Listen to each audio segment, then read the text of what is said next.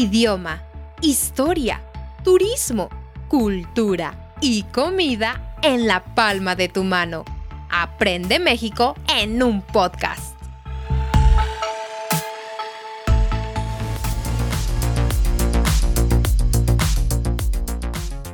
Hola, hola, mis queridos escuchas, ¿cómo están? Bienvenidos a otro episodio de Aprende México en un podcast. Mi nombre es Perla Musiño y me siento muy feliz de estar aquí con todos ustedes. Igual, como siempre, cada noche nos acompaña Alberto Musiño. ¿Cómo estás, Alberto? Muy bien, Perla, ¿cómo estás tú? Eh, buenos días, buenas tardes, buenas noches a todos nuestros escuchas. ¿Y qué crees, Perla? Eh, no alcancé a hacer mis cosas. Ay, pues yo tampoco. Hoy, señoras y señores, vamos a hablar de la procrastinación, específicamente la que se vive aquí en México. Yo sé que todo el mundo procrastina, pero vamos a hablarlo desde un enfoque aquí en México. De la manera en la que culturalmente nos afecta o cómo normalizamos la procrastinación. Aquí, pues ya hablábamos en el episodio pasado de la palabra ahorita, ¿no? Y en otros del ya voy. Pero ahora sí le vamos a dar el enfoque real. La verdad de las cosas con el ahorita y el ya voy, hablando desde cultura mexicana y cómo no, por qué no contarles, Alberto, nuestra historia y todo lo que hemos visto acerca de la procrastinación. Ok, Perla, mira, primero, ¿qué es la procrastinación? Digo, creo que también en inglés se pronuncia procrastination, algo así, pero ¿qué es? ¿Por qué esa palabra tan difícil? Bueno, sacada del diccionario quiere decir retrasar un asunto importante sustituyéndolo por otro de menor importancia, pero más fácil de enfrentar o más agradable.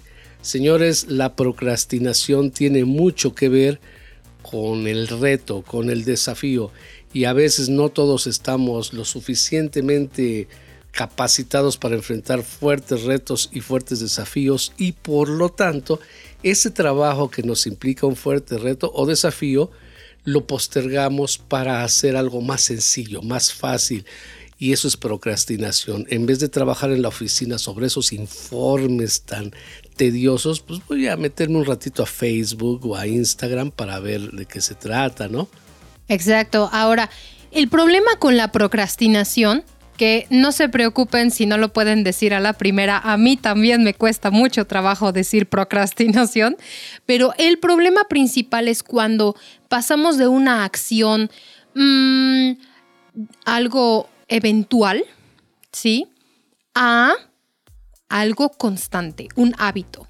Cuando de repente decimos, ay, es que hoy no quiero hacer los informes o, puff, no quiero lavar la ropa hoy pero bueno, mañana lo hago. Y mañana lo haces, ¿no? Pero de repente ese mañana lo hago se convierte en un hábito constante. Fíjate, aquí voy a, voy a mencionar unas pequeñas cifras que me paralizaron en cuanto las supe. No hay estadísticas exactas, por lo tanto, lo que voy a decir es un aproximado y una percepción, pero al menos el 95% de la población mexicana tiende a la procrastinación.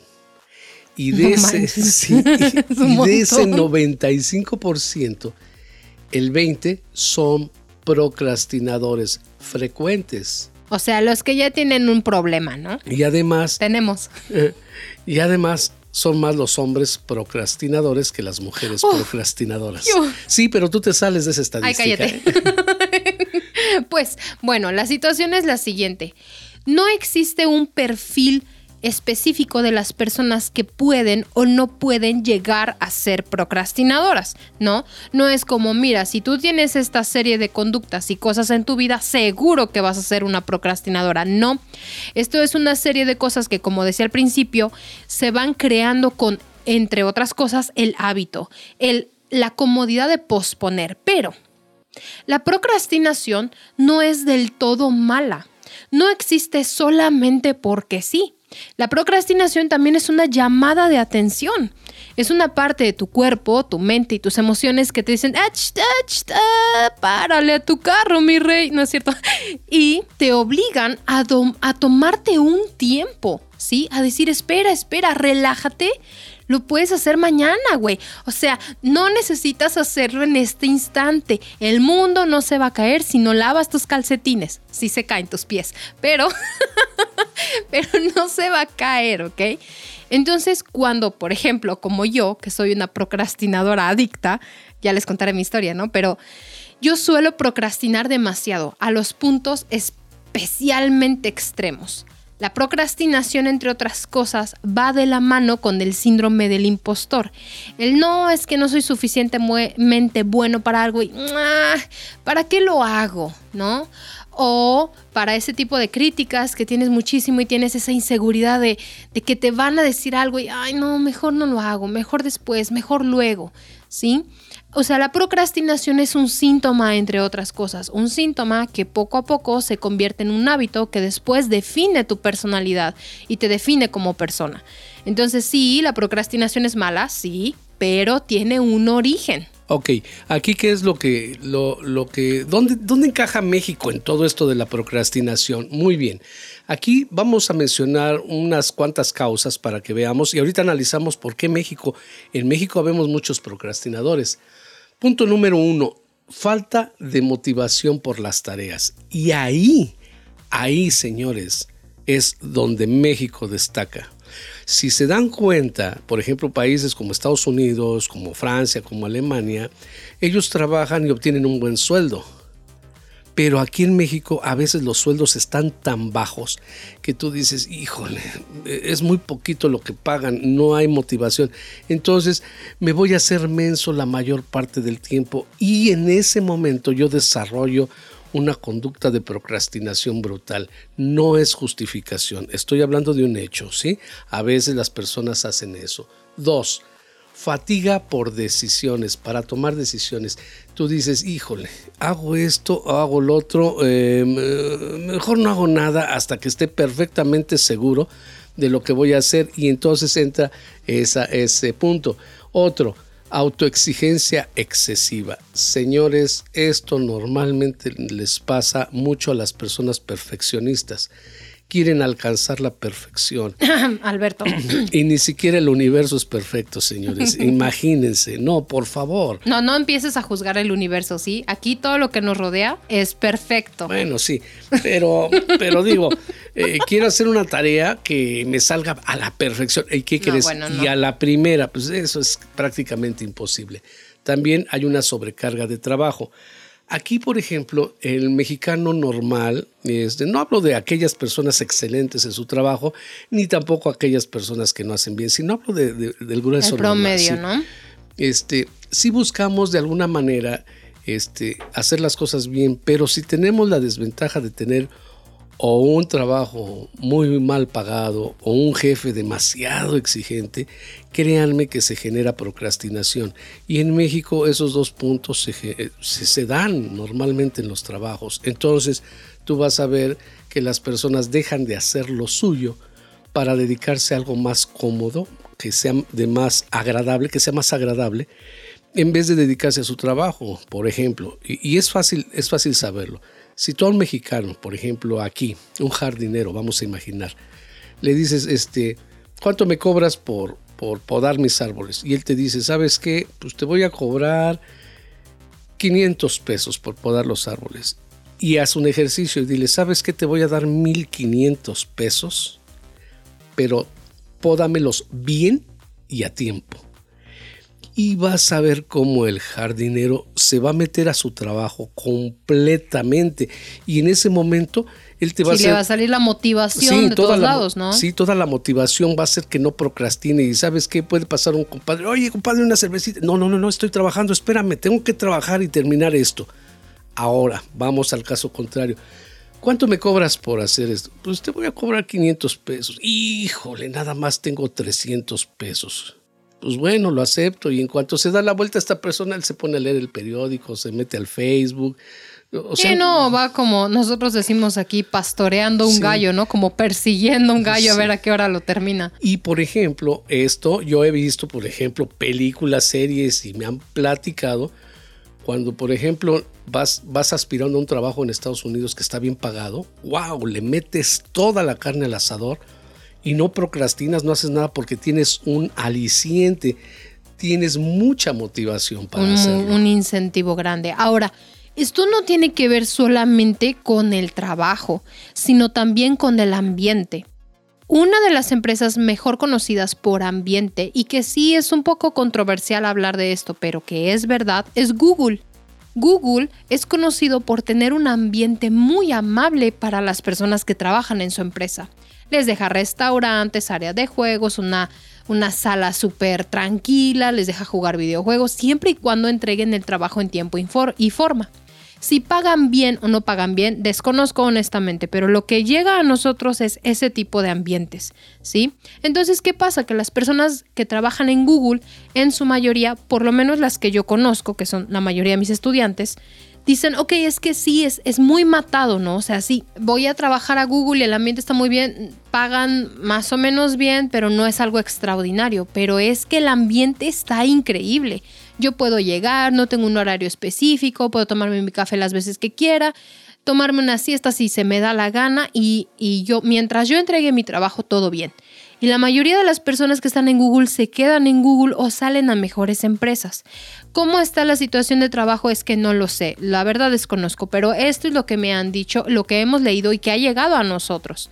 Entonces, no se trata solamente de dinero, sino de ambiente. Yo recuerdo que en algún momento trabajé en empresas que tenían un pésimo ambiente, que trabajaban, que, pagaban más o menos bien, y que yo decía, es que no importa si me pagas bien, no quiero hacer lo que me estás pidiendo que me hagas, porque, ay, es que no quiero. O procrastinabas de alguna manera, sí. No, el, toda la parte que te saca la motivación a la hora de trabajar, ya no. Por ejemplo, a mí me, pasa algo similar.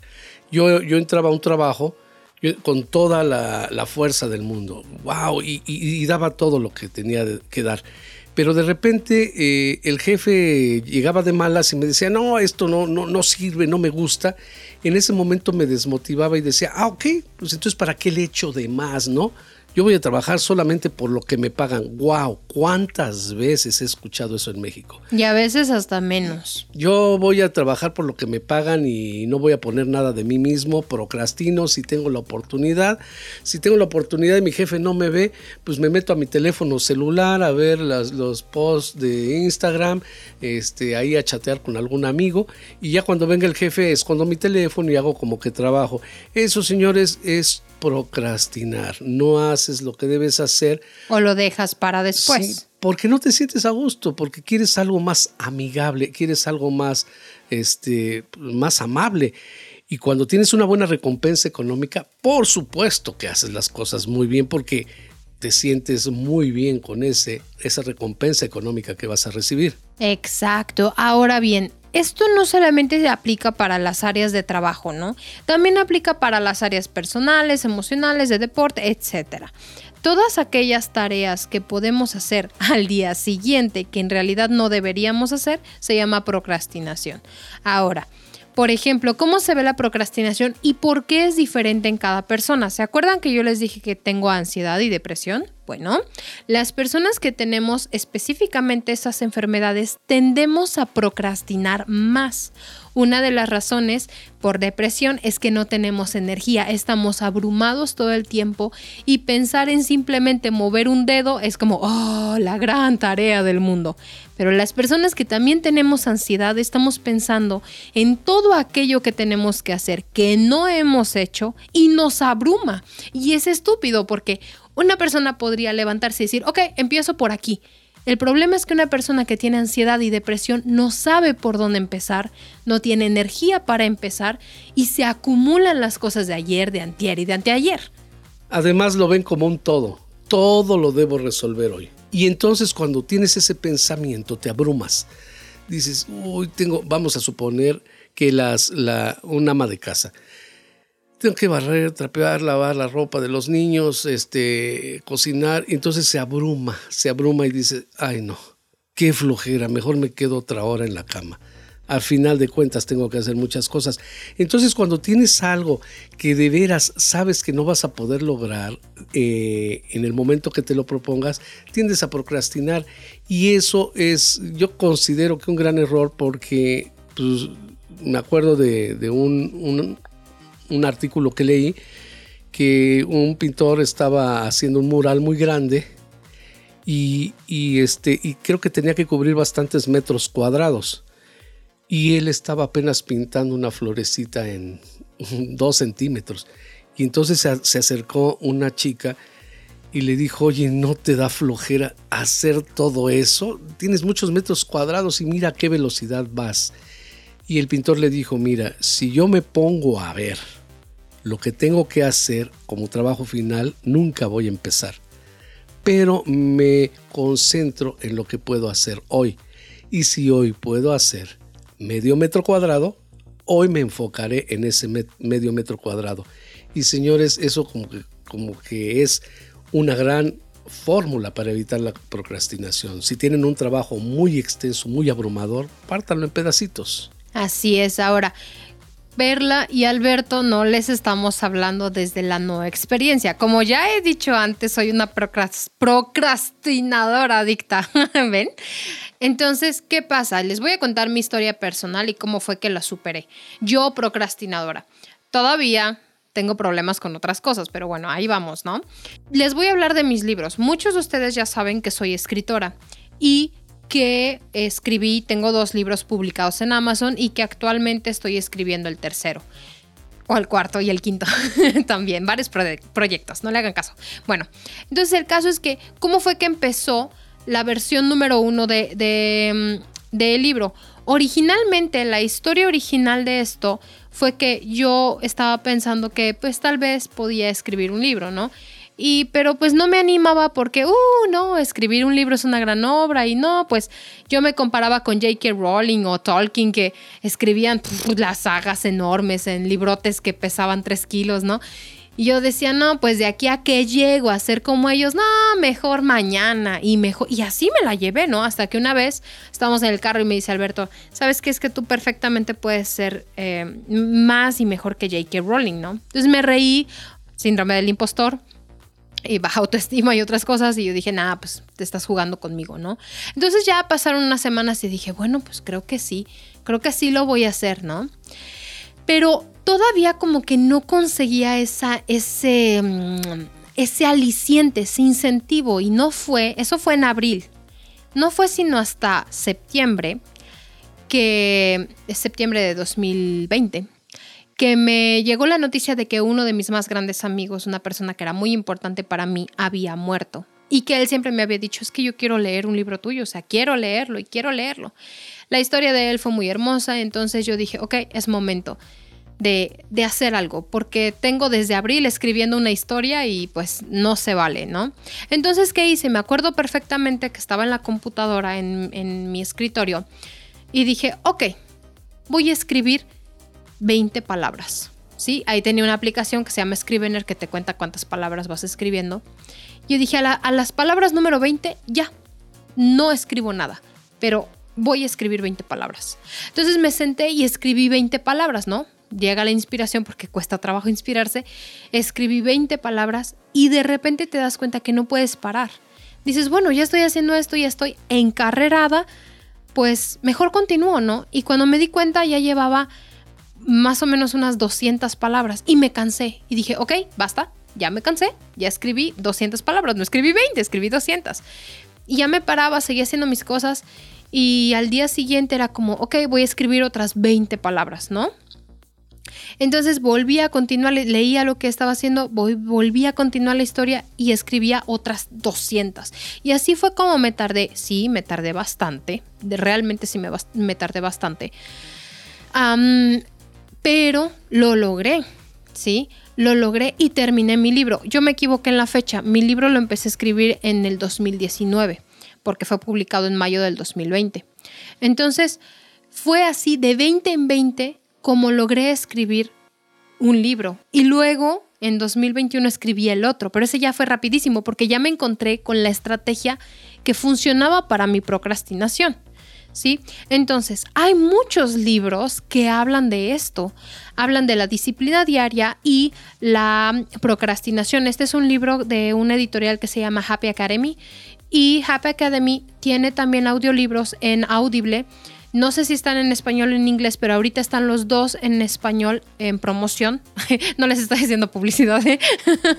pero me gustan mucho esos dos libros. A mí me gustan mucho. Hay otros libros, ¿verdad, Alberto? Como Hábitos Atómicos, que es muy, muy buen libro. Y otra serie de libros que te ayudan pues a liberarte de esta sensación de pues muy largo, no puedo. Créanme, desde una procrastinadora adicta que sí se puede. La clave está en las tareas súper pequeñitas, esas que por lógica vas a hacer más. Yo lo aplico en mi casa. Voy a barrer solamente, porque no barro, voy a barrer solamente estos cuatro cuadros que están aquí. Solo voy a quitar la basura de estos cuatro cuadros que están aquí. Entonces veo basura a un lado y digo, no, pues los otros, ¿no? Y de repente la veo aquí y cuando me di cuenta ya barrí toda mi casa, ¿no? Y es como si es ilógico decir que voy a barrer cuatro cuadros, pero funciona, psicológicamente funciona. Entonces, esa es mi historia personal, pero Alberto también tiene una suya. Ok, gracias Perla, fue muy interesante tu historia. Eh, en cuanto a la mía, pues hablo de la música. Desde hace algunos años eh, fui músico, ahora ya no lo ejerzo, pero fui músico. Y siempre trabajé para otros grupos. Yo era bajista. Eh, llegó un momento donde no me gustaban las políticas de, mis jefes, donde realmente me sentía desdichado estar eh, tocando música para otras personas y yo tenía unas grandes ideas para crear un gran grupo musical. Entonces, este, siempre dije lo voy a hacer, lo voy a hacer, pero no me atrevía. Y aquí no creo que haya sido el hecho de que era muy grande la empresa, más bien yo creo que tenía temor, tenía miedo. Y eso también te hace procrastinar. ¿Tienes, tienes miedo y temor? No lo hago. Prefiero estar en mi zona segura y no intentarlo. Entonces un buen día dije, basta, basta, ya no quiero estar así. Y no me importan las consecuencias, voy a hacer mi propio grupo musical. Sí, efectivamente empecé a hacer mi grupo, renuncié al otro y, y me quedé sin trabajo y dije, pues ahora nada más tienes de aquí hacia adelante lo que vayas a hacer. Y, las tareas eran abrumadoras.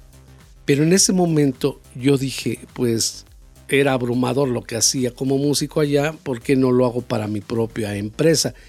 Y comencé a trabajar en mi empresa y me di cuenta que la energía surgía. Mientras allá me cansaba después de cinco horas de tocar, aquí yo tratando en mi negocio podía llevarme 10 horas sin sentir cansancio y dije, wow, esto es algo mágico.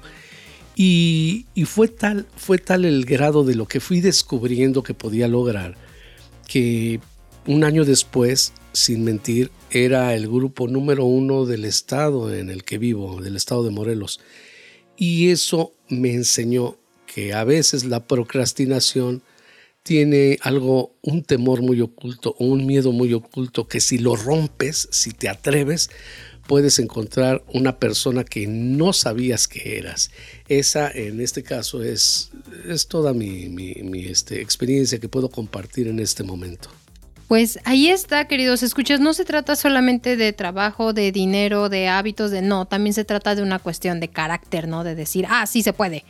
Ok, voy a, voy a decirles cinco formas, eh, y digo cinco, cuatro, a veces no se las escribimos al azar, no, no, no es que tengamos un número predilecto.